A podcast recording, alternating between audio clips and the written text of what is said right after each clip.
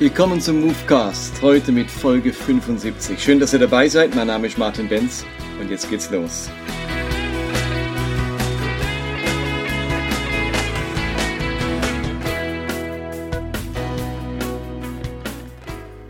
Heute möchte ich mich tatsächlich mal mit dem Thema Geistesgaben auseinandersetzen.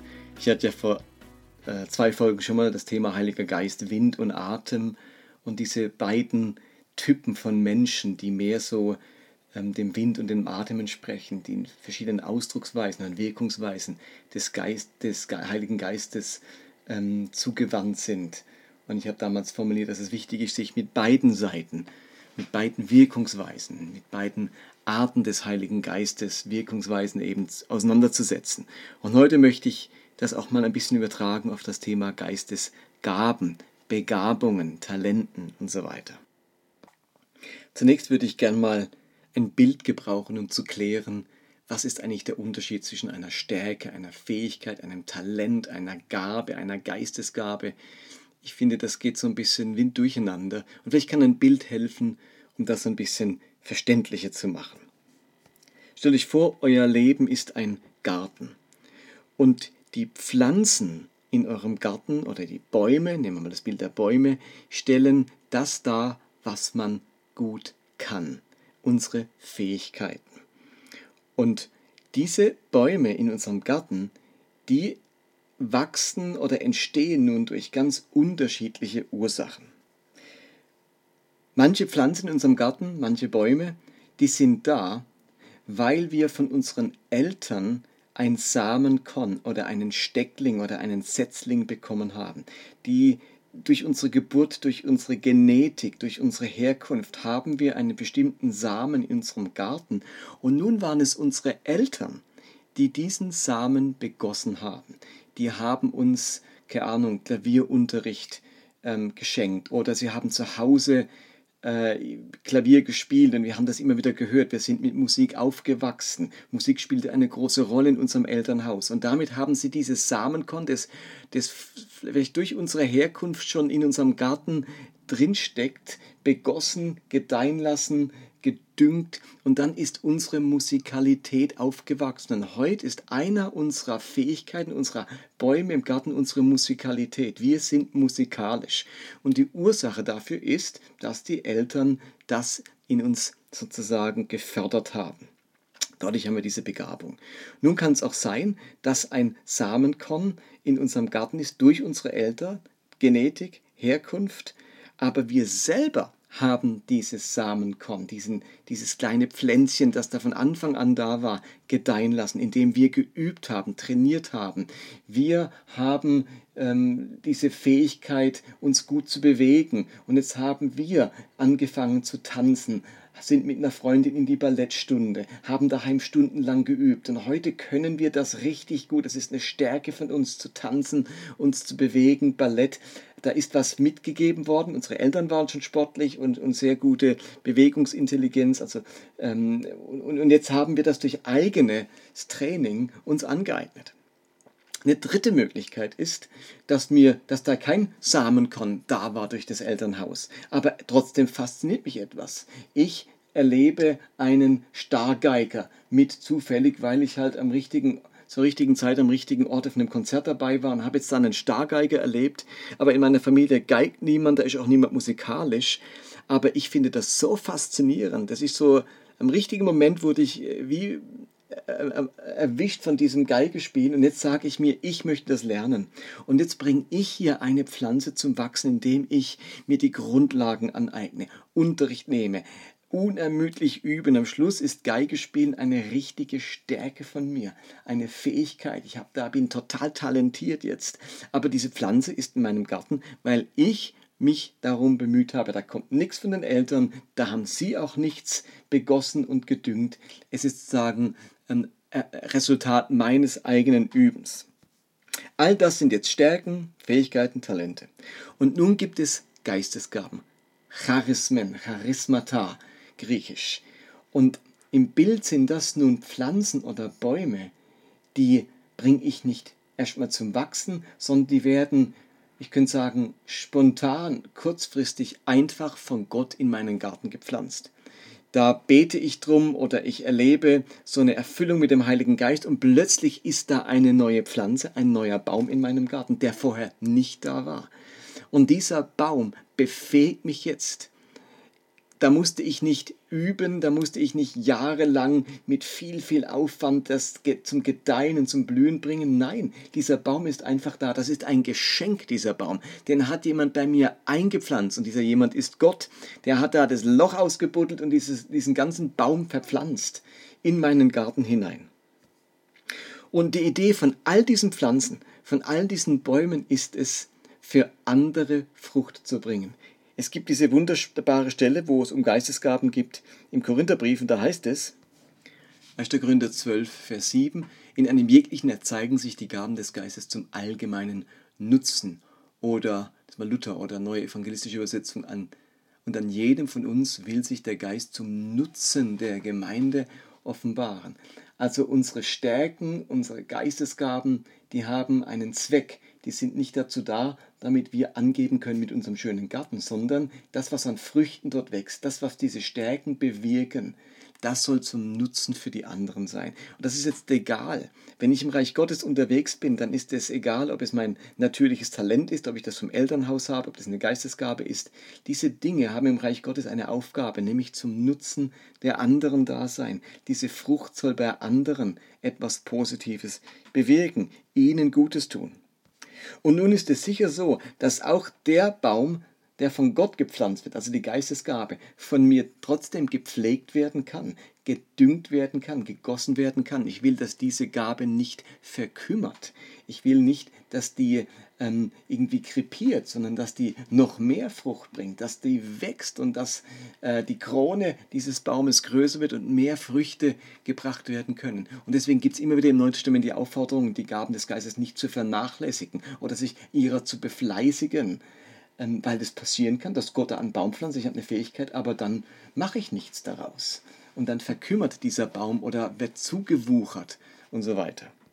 Und nun ist es ganz wichtig, dass wir bei Geistesgaben deutlich unterscheiden zwischen zwei, nenne ich es mal, unterschiedlichen Klassen, vielleicht den Klassen blöd, unterschiedlichen Arten äh, von Geistesgaben. Ich glaube, die meisten denken bei Charismen, bei Charismatik, äh, so an diese spektakulären Gaben. Die werden ja im Korintherbrief ganz stark aufgezählt. Und ich lese mal vor, da heißt dann, dem einen wird vom Geist das Wort der Weisheit gegeben, einem an, ein anderer kann durch denselben Geist Einsicht vermitteln, einem dritten wird eine besondere Glaubenskraft geschenkt, einem anderen wieder Heilungsgaben, alles durch denselben Geist. Der Geist ermächtigt den einen Wunder zu wirken, einen anderen lässt er Weissagungen Gottes verkündigen, ein dritter erhält die Fähigkeit zu unterscheiden, was vom Geist Gottes kommt und was nicht, einer wird befähigt, in nicht gelernten fremden Sprachen zu sprechen, ein anderer kann sie übersetzen. Das alles wird von dem einen Geist bewirkt. Und jeder ähm, jedem seine besondere Gabe zugeteilt, wie er es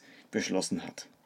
Und das, jetzt, das sind jetzt diese, nenne ich es mal, typisch charismatisch-pfingstlichen Gaben, die man so kennt von den charismatischen Veranstaltungen, Prophetie und Krankenheilung Worte der Weisheit und der Erkenntnis und Wunder sollen geschehen und Sprachenreden und Sprachengesang.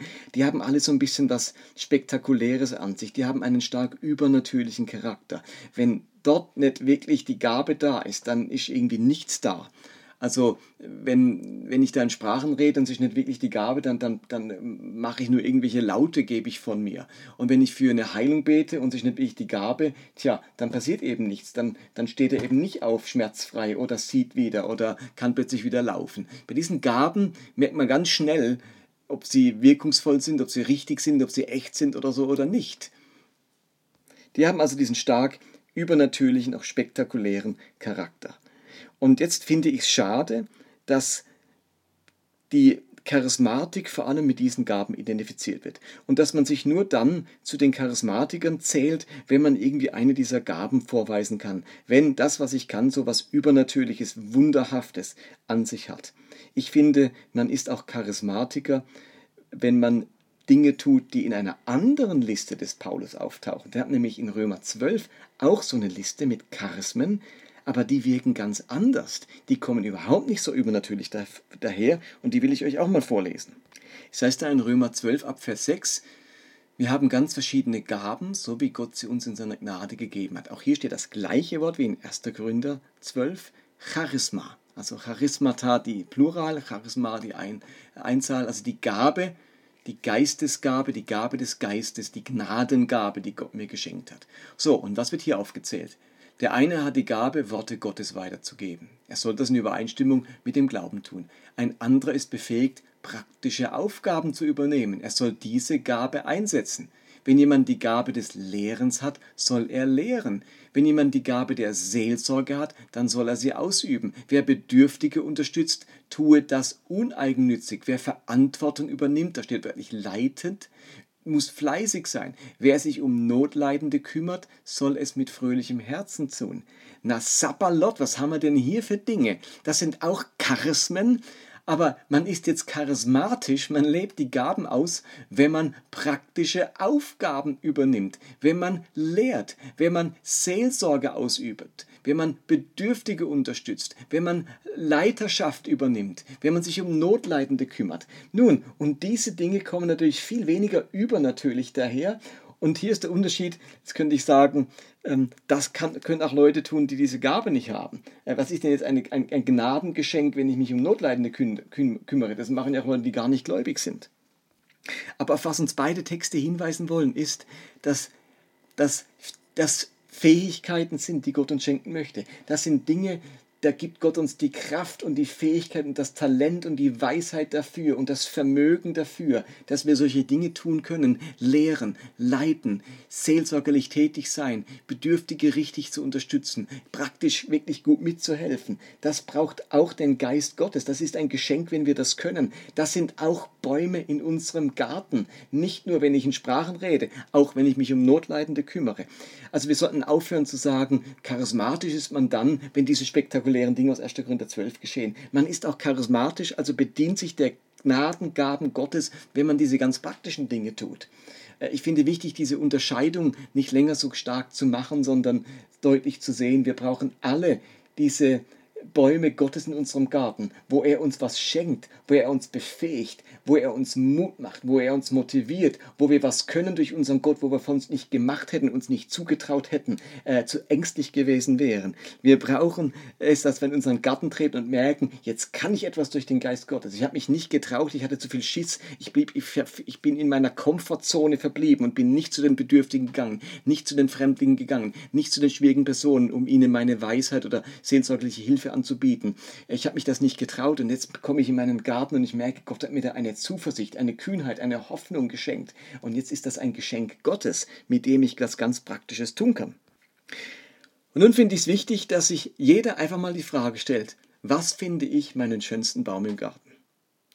Also, dass Christen sich wieder bewusst machen, was kann ich eigentlich gut? Auf was darf ich in positiver Weise stolz sein? Nicht eingebildet, aber was, über was darf ich mich freuen? Stolz sein. Was ist mein schönster Baum im Garten? Und das kann jetzt ein Charisma sein, so eine Gabe, die ich von Gott habe. Vielleicht ist es aber auch dein Geigespielen, das du seit 20 Jahren fleißig übst. Was auch immer es ist. Ich finde, wir müssten Auskunft geben können uns selber bewusst machen können, was ist mein schönster Baum im Garten, was gehört zu den schönsten Bäumen in meinem Garten. Also wo kann ich Frucht bringen für andere Menschen? Wo kann ich andere Menschen, womit kann ich andere beschenken? Womit kann ich für sie ein Segen sein? Und ich werde gern zum Schluss noch ein Wort anfügen zum Thema Prophetie, also diese Fähigkeit, Worte von Gott weiterzugeben. Und ich würde das gern ein bisschen erklären anhand von zwei Begriffen, nämlich dem Begriff Emission und Emission. Man kennt das ja eigentlich beim Thema Umweltschutz oder Umweltverschmutzung. Emission meint den Ausstoß von etwas, also irgendein Sender stößt etwas auf, aus Verunreinigungen in der Luft, äh, Rauch, äh, Ruß oder was immer. Und Emission bedeutet nun die Einwirkung dieses Ausstoßes auf den Menschen, auf Organismen, auf den Boden, aufs Wasser. Also das eine ist mal das, was rausgeht, das, was rauskommt, die Emission. Und Emission ist das, was reingeht, das, was ankommt. Und bei Prophetie finde ich wichtiger, finde ich die Emission wichtiger als die Emission. Die meisten Leute finden Prophetie insofern problematisch, trauen sich es nicht zu, weil sie denken, was ich, wenn es nicht von Gott kommt, was ich, wenn ich mir das nur einbilde, was ich, wenn es einfach nur so ein Bild in meinem Kopf ist, der gar nicht, das gar nicht von Gott kommt, was ich, wenn die Bibelstelle, die ich da jetzt weitergebe, einfach äh, so ein Produkt meiner Fantasie ist oder meiner Erinnerung und nicht das, was Gott gesagt haben möchte.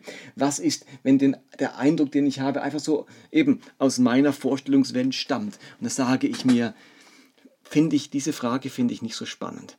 Für mich ist die Emission nicht so wichtig. Also ob das, was du weitergibst, das Wort, wo du weitergibst, wirklich jetzt direkt inspiriert ist von Gott oder deine Erinnerung aus dem Bibellesen entstammt oder ein Produkt deiner momentanen Fantasie ist, das Bild, wo du gerade hast.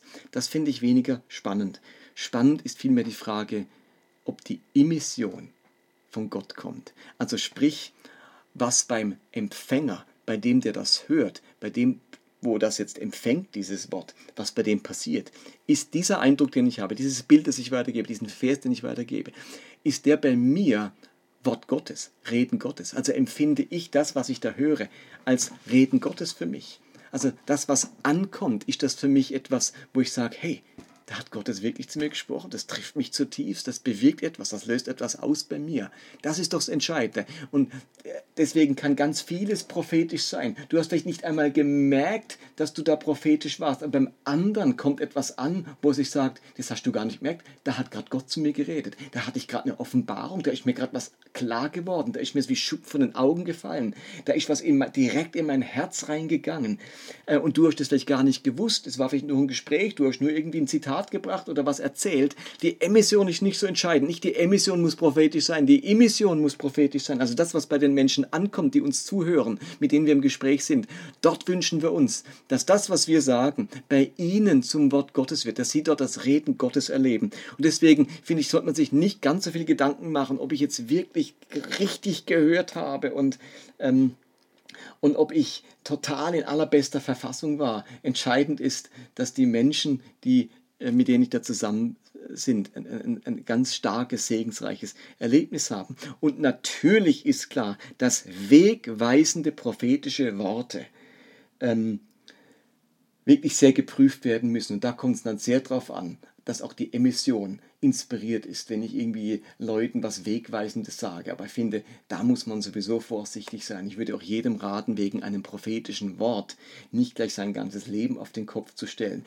Wegweisende prophetische Worte haben nur dann Berechtigung, wenn sie dem, das sagt ja Paulus hier, wenn sie dem Glauben ähm, angemessen sind. Also sprich, wenn sie eingebettet sind in, ein, in einen Kontext, wo, wo vieles andere auch dafür spricht, wo Gott mich auch auf anderer Ebene so führt. Und dann ist dieses Wort, dieses prophetische äh, Wort angemessen zu dem, was Gott sonst in meinem Leben tut und was er sonst redet, wie er sonst führt.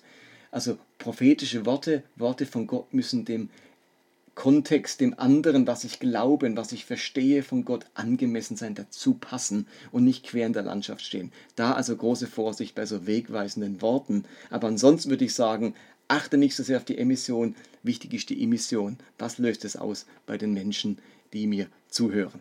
So, das waren jetzt mal ein paar Gedanken zum Thema Charismatik und Geistesgaben. Und logisch ist mein Podcast kein Seminar zum Thema Geistesgaben und Charismatik. Das waren einfach so ein paar Gedanken, ein paar Schlaglichter.